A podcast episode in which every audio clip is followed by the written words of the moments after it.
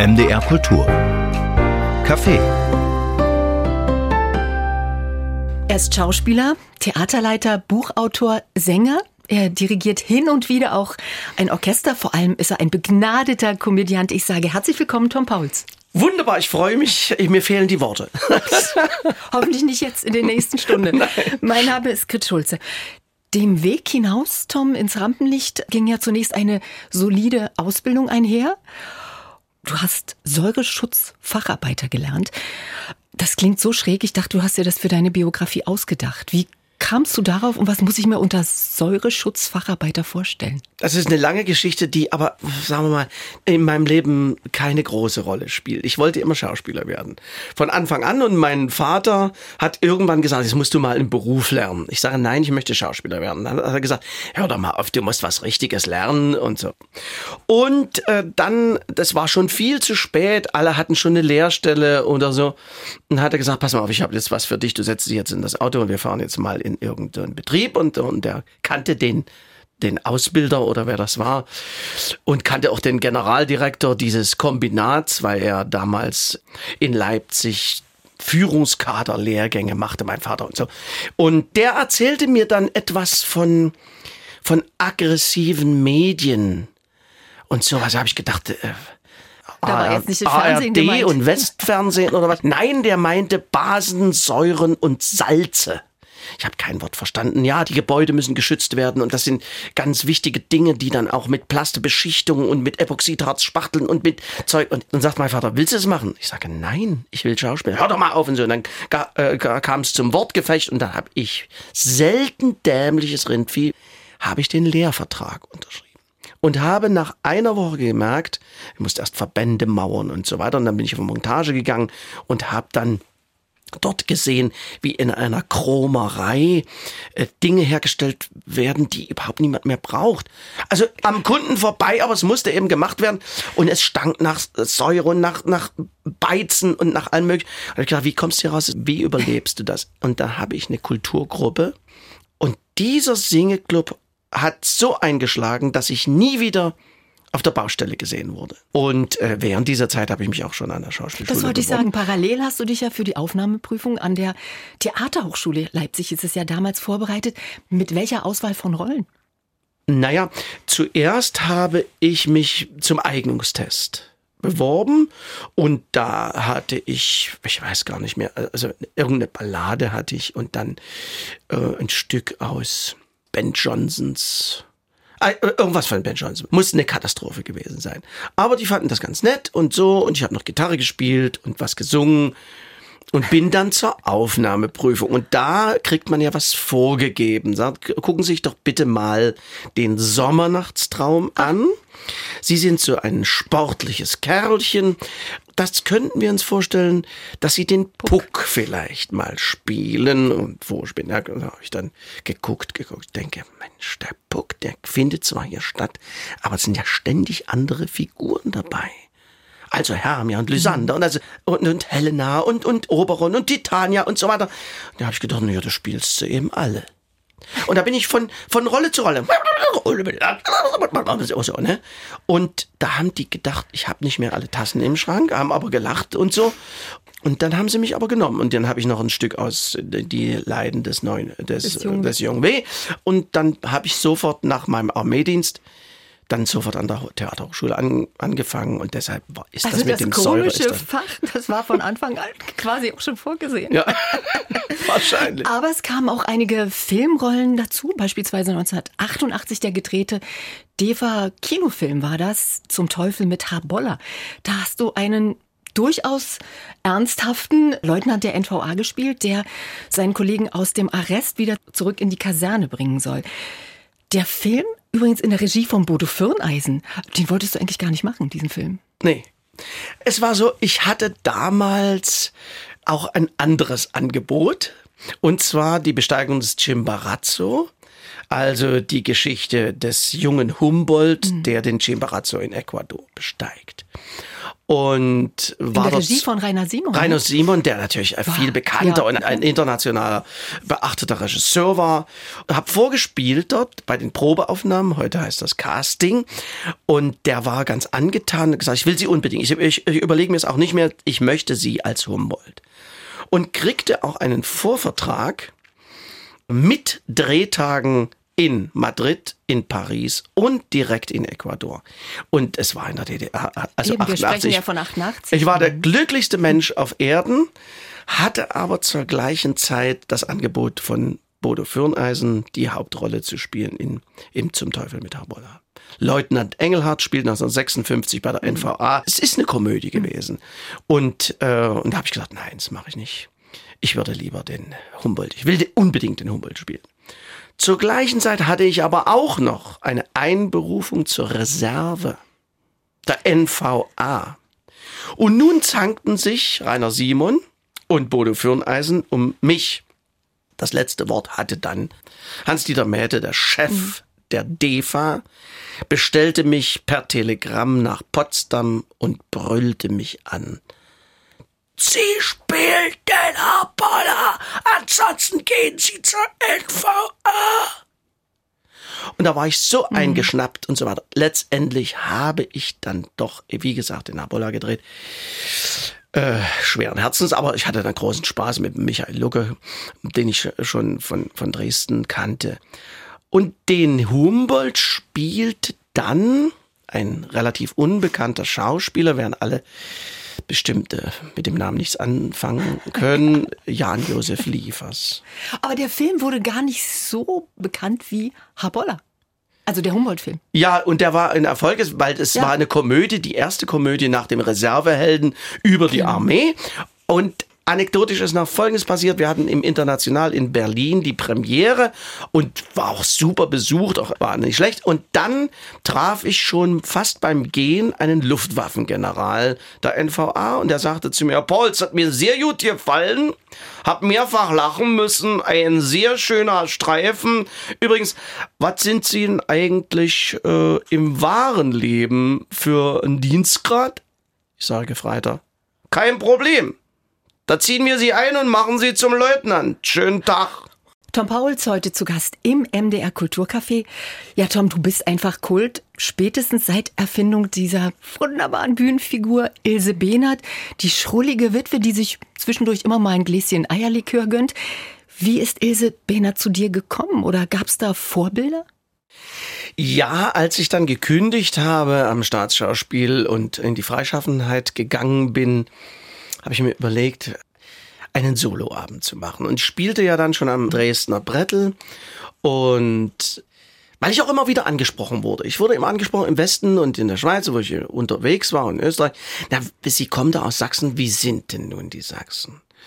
Und Sachsen hat mich damals eigentlich äh, vor der Wende überhaupt nicht interessiert. Es war insbesondere die Sprache der der Funktionäre und, der, und der Büttel und der Grenztruppen und die Witze und so fand ich immer ganz Ja, schrecklich. wurde immer als komisch Ja, ja, so. abgestempelt, Und, ja. und letztendlich ist ja der Freistaat dann wieder gegründet worden und die Neugier an diesem Land war riesengroß.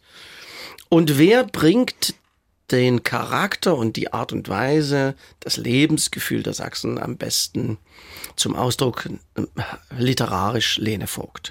Und ich wollte schon immer einen Lene Vogt Abend machen, weil ich auch ganz begeistert war damals. Anfang der 80er Jahre war ich im Kabarett und habe Bernd Lutz Lange und Gunter Böhnke und die Kabarettisten immer bewundert und die hatten mal ein sächsisches Programm und das fand ich sehr witzig. Und dann habe ich mir die Texte kommen lassen und war hellauf begeistert. Hab mir gedacht, na ja, mit Texten oder Gedichten in Abenden so. Du, du müsstest eine, eine Geschichte erfinden und da sind wir auf die Idee gekommen, dass doch eine ältere Dame durch ein sächsisches Mietshaus führt wo die Bewohner vorgestellt werden, die plötzlich reinkommen und, und da ist ein Lehrer und ein Arbeitsloser. Und, Also so und, bunt so gemischt, bunt soziale gemischt und, die, und eine alte Dame, die es übrigens auch in einem Text bei Lene Vogt gibt, das ist die Frau Bähnert, die haben wir erfunden. Und meine Schwiegermutter, der ich ein Denkmal setzen wollte, die heißt Ilse. Und da hat auch so eine, ab und zu mal so eine Denkart wie, wie, wie die Frau Behnert. Und da sind wir auf die Idee gekommen, das so zu machen. Und die ist dann aus der Literatur ins Leben gestiegen. Und nicht nur mit dem Abend sächsische Variationen, sondern dann auch in den Programmen Ostalgie, in dem Programm Ilse Bernert geht in die Operette oder die Krimi-Konzerte, Ilse Bernert jagt Dr. Nu und um die Welt und diese ganzen Geschichten. Und der MDR hat mich ja in die ganze Welt geschickt. Ich war ja, in, ja, ich New war, York. Ja, ich war, ich war in der Schweiz, in Österreich, in Andalusien in, in, und dann eben in New York. Das. Großartig.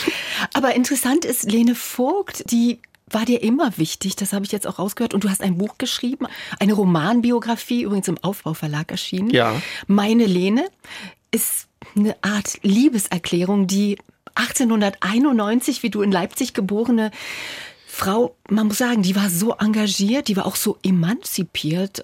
Sie hat als freie Autorin gearbeitet. Sie hat Ja. sich 1920 hat sie sich scheiden lassen.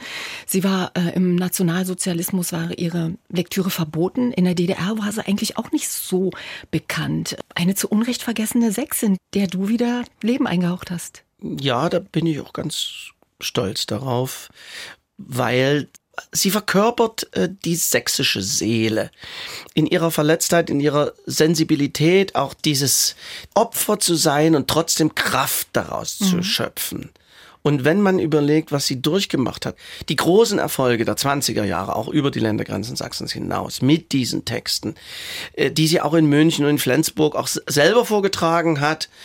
Und dann der, der große Fall in den 30er Jahren, dass die Nazis den sächsischen Dialekt nicht, äh, nicht wollten. Sie haben ihn gleichgesetzt. Da gibt's Aufsätze von Leuten äh, mit dem Jüdischen und so weiter. Und auch in der DDR muss man sich überlegen, die, die Verlage, die viel Geld verdient haben mit ihren Texten, sind nach dem Westen gegangen, meist nach München. Und sie hat, sie ist ja erst 62 gestorben, muss man überlegen, nicht eine müde Marktantieme von diesen Texten, obwohl sie gedruckt wurden, gekriegt. Sie ist völlig verarmt und sehr tragisch eigentlich dann gestorben in Leipzig. Aber sie lebt in deinen Bühnenprogrammen auf, eben wie Ilse Behnert auch, über die es mittlerweile auch einige Bücher schon gibt. Ich kann mir vorstellen, egal wo du hinkommst, ein Schwank aus Ilses Leben wird wahrscheinlich immer eingefordert. Ist Ilse Lust oder manchmal auch Last?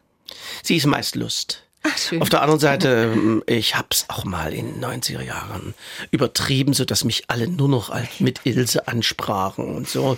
Man wird da schnell in die Schublade äh, gesteckt, aber ich kann damit gut umgehen, weil ich mir einfach auch andere Freiräume geschaffen habe. Ja. Aber sie gehört einfach zu mir und sie ist ja auch illuster. Ja, es ist wirklich komisch. Ich kann mir auch vorstellen, mit der Verwandlung in der Maske wird sicher auch wie so ein Hebel umgesetzt, indem man sich plötzlich ja mit der Körpersprache, mit der Mimik, Ja. mit der Gestik auseinandersetzen Ja, und es geht, es geht relativ schnell. Auf der anderen Seite wundere ich mich über mich selber, weil ich, ich denke dann ganz anders. Ich, ich habe Denkstrukturen wie, Wie sie, wie sie. Also, wo ich manchmal denke, wie kommt sie denn jetzt darauf? Ja, auch die, diese Hemdsärmlichkeit, dieses über den Mund fahren anderen Leuten und so, das ist irre. Ich spiele ja immer noch das Programm Sächsische Variation. Da ist es so, dass ich mittlerweile an ganz andere Dinge denken kann, wenn sie spricht. Da bin ich also, ich stehe daneben als Und beobachtest dich. und beobachte, was erzählt sie denn jetzt oder so. weiter. Also es ist schon, das ist schon eine gespaltene Persönlichkeit, die da vor sich hin labert. Der großartige Loriot, der war ja ein präziser Beobachter seiner Umwelt und hat daraus etliche Sketche entwickelt. Kommen auch bei dir die Ideen aus der Beobachtung deiner Mitmenschen? Sehr oft, sehr oft. Weil das Leben schreibt so herrliche Geschichten, das ist unglaublich, was man so. Also zum Beispiel, wir haben gedreht äh, auf der Fähre in in Wehlen, ja, in der sächsischen Schweiz und es war eine totale und wir spielten weiter, der Günter Zieschung und ich. Und wir gehen von der Fähre runter, die legt an und vor uns ein älteres Ehepaar. Und da sagt die Frau, Guten Tag. Und ich als Ilse, Guten Tag. Und da sagt die zu ihrem Mann vor uns, das war doch die Ilse Bernert. Und da sagt der Mann, die ist aber auch alt geworden, ne? Also, das kann man sich doch gar nicht ausdenken. Ich habe vorhin schon ein paar kabarettistische Vorbilder rausgehört. Holst du dir auch Anregungen von Kollegen oder bist du da in deiner eigenen Welt und sagst, ich habe so viele Ideen, muss mich nicht inspirieren lassen? Naja, ich bin, nee, ich orientiere mich eher an, an Schauspielern. Meine Art zu, zu spielen ist, ist glaube ich, eine einzigartige. Wie ich das auch mache, wie ich an die Figuren rangehe, wie ich mir was zurecht bastle. Die fragen mich auch immer, was, was ist denn das? Das sage ich, das müssen Sie beschreiben, die Schublade. Es ist weniger Kabarett als Schauspiel, aber Schauspiel ist es letztendlich dann doch auch nicht in dem Maße. Der Unterschied zwischen Kabarett und, und Schauspiel ist ja, dass die grob geschnitzten Figuren im Kabarett, die müssen sitzen. Innerhalb mhm. von zwei Sätzen muss die Figur da sein. Entweder stimmlich oder figürlich. Das und die ist mir, müssen ja, stimmen, und, und da genau, muss die ne? Pointe Ja. knallen. Mhm. Und die, und die Charaktere sind übertrieben. Mit Absicht übertrieben. Und bei mir ist das so eine, so eine, so eine Schwebegeschichte. Aber wie soll ich das beschreiben? Das ist so, wie es ist, wie ich es einfach denke. Weißt du mittlerweile, wie viele verschiedene Figuren, Programme du Ja, zurzeit sind, äh, zurzeit spiele ich 24 Programme. Die meisten im Theater, aber auf Tournee. Manches ist dann mal wieder anderthalb, zwei Jahre ruht und kommt wieder hervor. Mhm. Anderes lege ich dann ad acta. Aber es gibt ja auch äh, die verschiedensten Konstellationen, auch ob mit Katrin Weber oder mit der Elbland Philharmonie, äh, Sinfoniegeschichten, sinfonische. Und dann äh, hat sich dann wieder mal die Operette gemeldet. Ich bin ja auch im Musiktheater zu Hause und das hat mir immer riesen Spaß immer gemacht und so. Tom Paul zu Gast im MDR Kulturcafé. Und du hast ja auch die äh, Figuren und die Programme auf deinen eigenen Bühnen gespielt. Also ich denke jetzt ans Burgtheater Stolpen, an den Dresdner Theaterkran, den du mitbegründet hast und natürlich seit 2009 mitten in Pirna in deinem eigenen Tom Pauls Theater.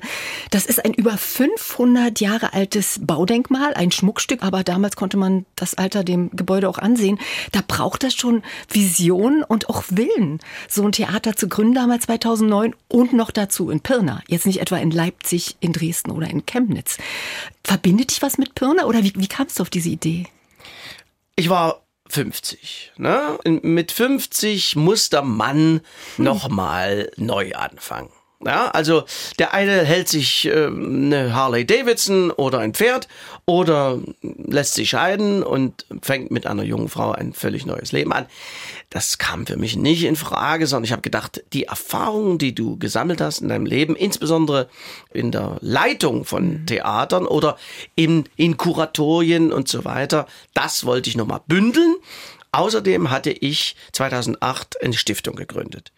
Äh, Die Ilse, Ilse Bernert Stiftung zur Erhaltung und Pflege der sächsischen Sprache und Kultur.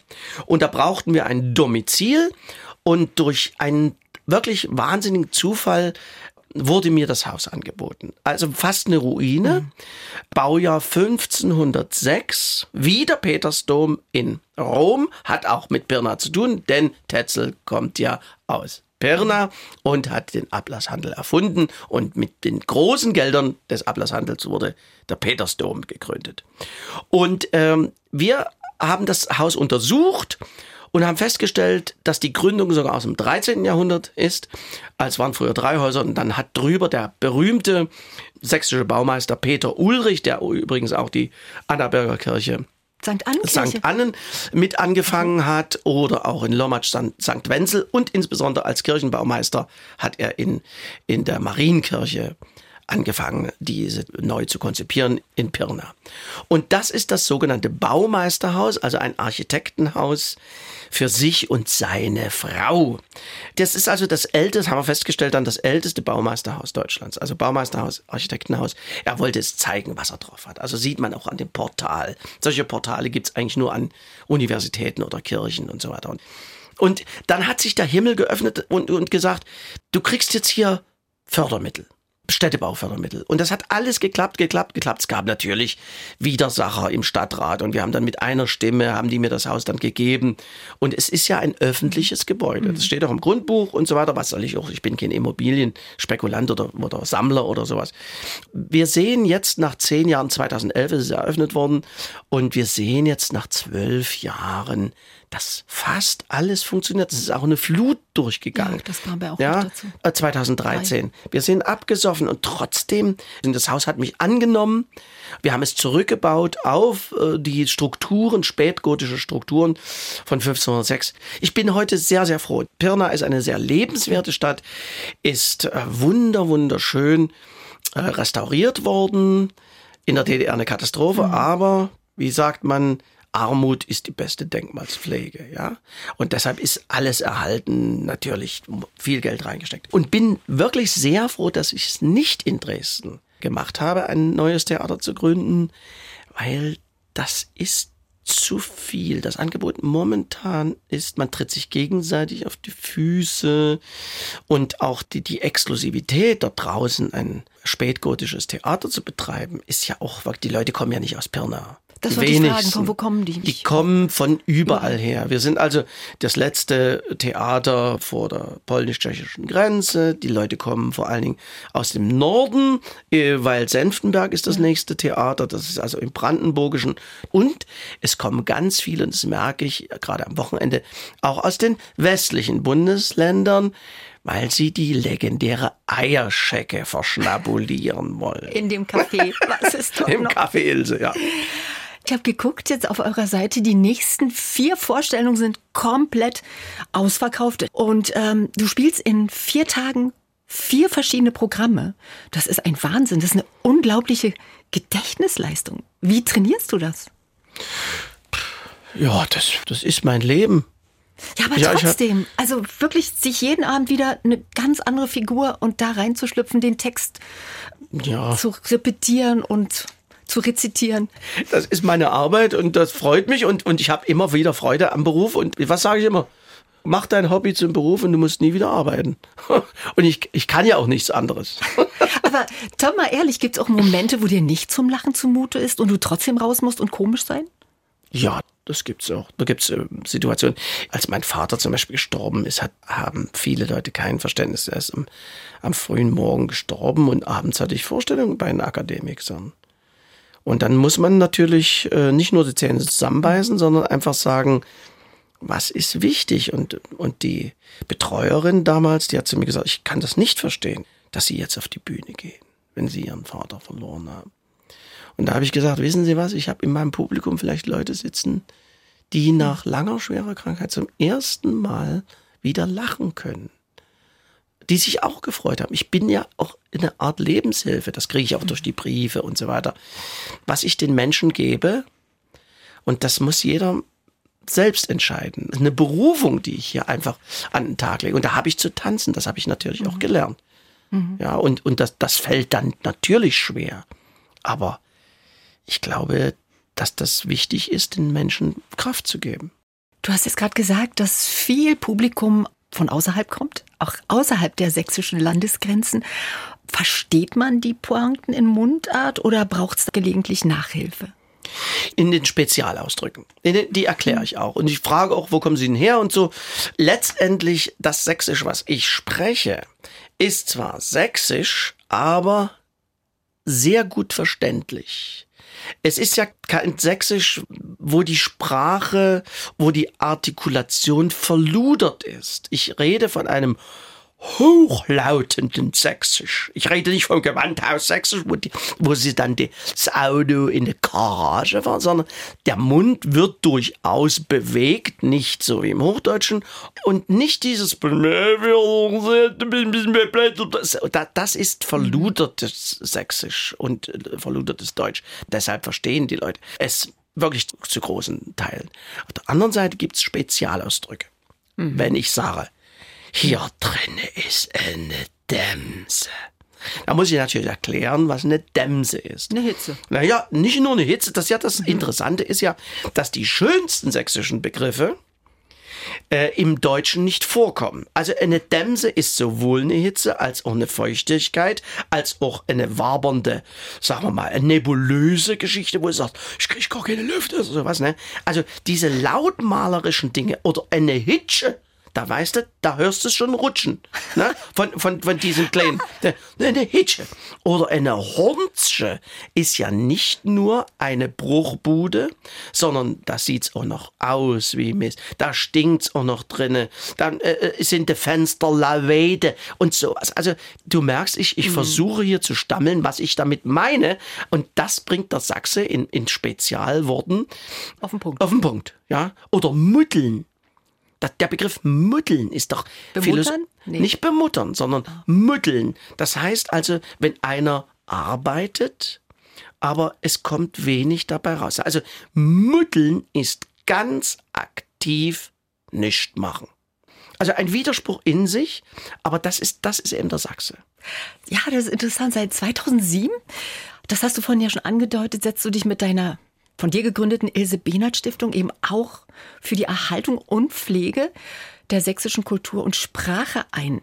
Ist Sächsisch bedroht? Bist du in Sorge? Durchaus. Okay. Durchaus. Also mit der Konfektionierung der Gesellschaft geht auch die Konfektionierung der Sprache einher.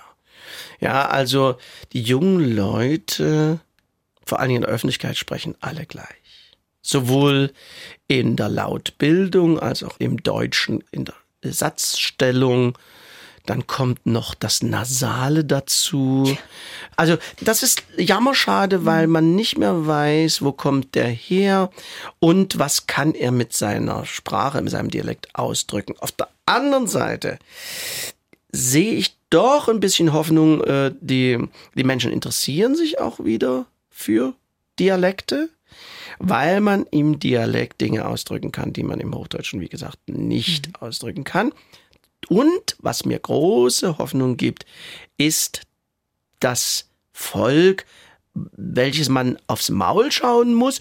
Und da entstehen auch Dinge. Wir wählen ja jedes Jahr. Genau, ihr wählt das äh, sächsische Wort des Jahres. Ja, das seit, schönste. Ich glaube, seit 15 Jahren ja, schon. das schönste sächsische Wort des Jahres. Und da hat gewonnen vor zwei Jahren wegen der Corona-Krise, hat gewonnen der Schnutendeckel.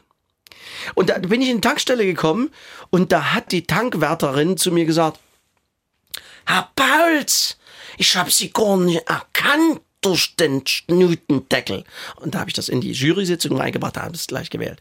Oder im vorigen Jahr hat die Darre gewonnen. Dürre? Darre. Die Darre hat mehrere Bedeutungen. Die Darre hat was mit dem, mit der Hitze zu tun, mit dem Sommer, mhm. also die Dürre, mhm. aber auch, dass die Jahre dünner werden. Also die Jahre des Überflusses ist vorbei. Es gibt wunderbare auch Neuwortschöpfung, die, da sind wir sehr auf der Suche, die gibt es sehr, sehr wenig, aber durchaus äh, passiert schon wieder was. Tom Pauls heute zu Gast im MDR Kulturcafé. Tom, warst du ein fröhliches Kind? Ich denke schon. Ja. Ja? Ja, ja, ja. Auf alle Fälle warst du ein musikalisches Kind, denn du hast Klavier- und Gitarrenunterricht genommen und dich dann, ich glaube, im Alter von sieben Jahren im Rundfunk Kinderchor Leipzig, dem heutigen MDR Kinderchor, beworben. Mal jetzt ohne Klischees aus der Kiste zu holen. Aber die meisten Jungs, und gerade wir sprechen jetzt hier, glaube ich, vom Jahr 1967, da war die Rollenverteilung ja vielleicht doch nochmal anders, die haben ihre Stimmen vielleicht eher auf dem Fußballplatz trainiert als im Kinderchor. Woher kam dieser Wunsch, im, im Kinderchor zu singen? Naja, es ist ja so, als musisch gebildetes Kind oder aufgewachsenes Kind in einem, wie gesagt, musischen Haushalt, bei uns lief immer Klassik und, äh, und mein Vater hatte eine Riesenplattensammlung und ich erinnere mich auch heute, dass ich schon als ganz kleines Kind dort äh, gestanden habe vor der Stereoanlage und Mozart dirigiert habe und fand also die, die Interpretationen der Eustrach-Brüder und Konvitschny am Pult und so weiter. Und meine Eltern sind auch immer in die Kongresshalle zu den Konzerten gegangen und das lief von früh bis abends, hat mich sehr berührt. Und ähm, normalerweise wäre ich auch in den Thomaner-Chor gekommen, aber meine Eltern waren beide durchaus in der sozialistischen Einheitspartei und da gehört es sich, ja, ja, das, das war mhm. unmöglich, dass man da in einen kirchlich geprägten Chor geht, obwohl meine Eltern natürlich auch in die, in die Matthäus-Passion gegangen mhm. sind und so weiter. Aber da haben sie mich dann im Rundfunk Kinderchor angemeldet und das fand ich ganz toll. Ganz, ganz toll. Mit den Kindern und eine wunderbare Atmosphäre. Wir haben im Zoo oben, in dem Turm waren die Probenräume. Dort haben wir probiert und dann in der Springerstraße im Funkhaus mhm. produziert. Die ersten Rundfunksendungen, dann die Schallplattenaufnahmen. Ich war wirklich bei den spektakulärsten Sachen, Gott sei Dank dabei, als kleines Kind schon äh, Besuch im Zoo werden alle kennen, die in der DDR sozialisiert worden sind. Besuch im Zoo mit diesem herrlichen Lied. Hü, Pony. mein Pony, Pferdchen, trappel, trippel, trapp und so, ne? Das waren Highlights. Außerdem meine erste Fernsehsendung 1969. Das war zum 20. Bestehen des Kinderchors. Nee, die waren immer dabei. Immer bei ah, zwischen dachte, Frühstück und ach, da, Du hattest da einen riesen Auftritt bei dem 20. Jubiläum damals. Ach so. 69, so habe ich es gelesen. Das Nein, dann war, wahrscheinlich hast du immer gute Auftritte gehabt. Ja, aber das hat mich sehr geprägt, weil da war ja der Heinz, Heinz Quermann und der Margot Ebert. Und dann kriegte ich schon eine ganz kleine Rolle als Kinderdiener. Und das sollte eine Überraschung für Quermann sein, und zwar einen Weihnachtsteller. Den hat äh, Margot Ebert bestellt und ich, da war der Kinderdiener und durfte den Weihnachtsteller ihm präsentieren, vor laufender Kamera, hatte so eine gelbe Weste an, sah wirklich ganz putzig aus. Und auf diesem Teller war, als Kritik an den dicken Heinz Quermann, kriegte der Diätlebensmittel geschenkt. Wie zum Beispiel Filinchen, Knäckebrot, Früchtewürfel und das einzige Diät-Abnehmmittel, wie hieß das? Redukal Instant. Kennst du das? Nehmen manche bis heute. Redukal Instant schmeckte so wie Dübelmasse. Oh Gott. Das so. so. Da vergeht einem dann der Appetit. Ja, genau. Und das war ein Görlitz. Ich merke schon, es gibt so viele Geschichten und das wird auch schön sein, weil der MDR Kinderchor, der feiert nämlich in diesen Tagen sein 75. Jubiläum mit einer vierteiligen Doku. Da war ich noch nicht da. Aber du kannst dir die Doku anschauen. Viel mehr als nur singen, der MDR Kinderchor. Die Folgen sind ja auch in der Mediathek zu finden. Und mit einem großen Jubiläumskonzert am 19. März im Leipziger Gewandhaus. Und da bist du natürlich eingeladen als prominentes ehemaliges Chormitglied. Da freue ich mich sehr. Ja. Wirst du da was? was nein, ich bin nur eingeladen. Nein, nein, nein, ich bin okay. nur eingeladen. Ja. Interessant, der damalige Gründer und Leiter war ja Hans Sandig und er war ja nicht unbedingt ein sensibler Chorleiter. Da ging es mit Unterverbal schon ganz schön zur Sache. Das wäre heute undenkbar. Mich hat das auch sehr geprägt. In den Proben war das okay, wir hatten ja auch immer einen anderen Probenleiter. Aber dann, als es ernst wurde bei den Schallplatten und Rundfunkaufnahmen im großen Sendesaal in der Springerstraße, das war sehr hart. Also wir Kinder, äh, vier Stunden gingen die Aufnahmen meistens und durften uns manchmal erst nach zwei Stunden setzen auf die Chortreppen. Und es wurde gnadenlos, nochmal und nochmal und nochmal. Und er war wirklich sehr akribisch und war äh, knallhart. Und seine Frau war ja die Tonmeisterin. Mhm. Und die haben sich dann immer gezankt vor uns Kindern, weil sie nicht zufrieden waren. Und da kamen auch ein paar Ehesachen aufs Tableau und so. Das hat mich trotzdem in der Disziplin sehr geprägt. Das hat mich mhm. sehr geprägt, Geduld zu haben, durchzuhalten. Und das war eine tolle Zeit. Ja, das glaube ich. Denn du singst ja immer noch in deinen Programmen und spielst verschiedene Instrumente. Mit dem Zwingertrio bist du zu erleben in der Staatsoperette Dresden, mit der Elbland Philharmonie. Legendär waren auch immer die Neujahrskonzerte im Kulturpalast in Dresden. Ist die Musik die Kunst, mit der du dich am liebsten beschäftigst? Wie gesagt, ich bin ja durch den Chor und durch die Musik zum Schauspiel gekommen. Ich hatte dann auch schon gewisse Rollen auch in Kinderkantaten, wie zum Beispiel den Fettwanst. Der Fettwanst war ein abschreckendes Beispiel für die Kinder für ungesunde Ernährung. Ja, und da wurde ich eingekleidet mit einem dicken Bauch und in einem kleinen Hut mit der Fasanenfeder. Ich sah Haben aus gerade dich genommen? Du warst ja. der zierlichste wahrscheinlich unter den ganzen. Ja, aber ich habe ich hab auch vorgesungen. Es waren zwei Jungs. Der andere war viel besser als ich, stimmlich. Der konnte viel besser singen. Aber ich habe alles auf eine Karte gesetzt und dachte, jetzt machst du das durch deine Darstellung. Und habe dann diesen Fettwanst gesungen. Äh, wenn ich ein Tischlein deck dich hätt. Und der Chor hat immer gesungen. Ha, ha, ha, ha, ha. Ich weiß genau, was ich dann tät. Und der Chor wieder. Ha, ha, ha. Ich wünschte mir zuerst mal da dann. Und der Chor. Na was? Ein Knödel groß wie ein Äppelkahn, ein Knödel groß wie ein Kahn. Und dann haben die Kinder gesungen. Ha, ha, ha, ha, ha, ha. Und dann irgendwann kam die Moral von der Geschichte. Und dann haben die gesungen. Ist Obst, Gemüse, Fisch und Quark, auch Vollkornbrot, macht groß und stark. Also gab so didaktisch, aber das hat mir so eine Laune Aber gemacht. so auf eine spielerische Art. Ja. Witzig, und es sitzt. Ja. Es sitzt. Wann war das, Tom? Wie viele Jahre ist das jetzt her? Ja, Jahrzehnte, muss man sagen. Sieben, acht. Ja. Unglaublich. Mit Blick jetzt mal auf die Uhr. In deinem wirklich abwechslungsreichen Leben, ich habe ja am Anfang, da schließt sich jetzt der Kreis, was du alles machst. Gibt es da eigentlich noch Wünsche? Doch, doch, doch. Die Wünsche, die kommen zu mir, ja. Wenn ich so das nächste Jahr sehe. Was ist das Wichtigste? Also ich habe 23 Mal mir eine gewisse Auszeit von Neuproduktionen genommen. Ich habe ja jedes Jahr entweder ein oder zwei Stücke gemacht oder so. Dieses Jahr ist das Jahr der Findung. Wir haben nächstes Jahr 250 Jahre Caspar David Friedrich.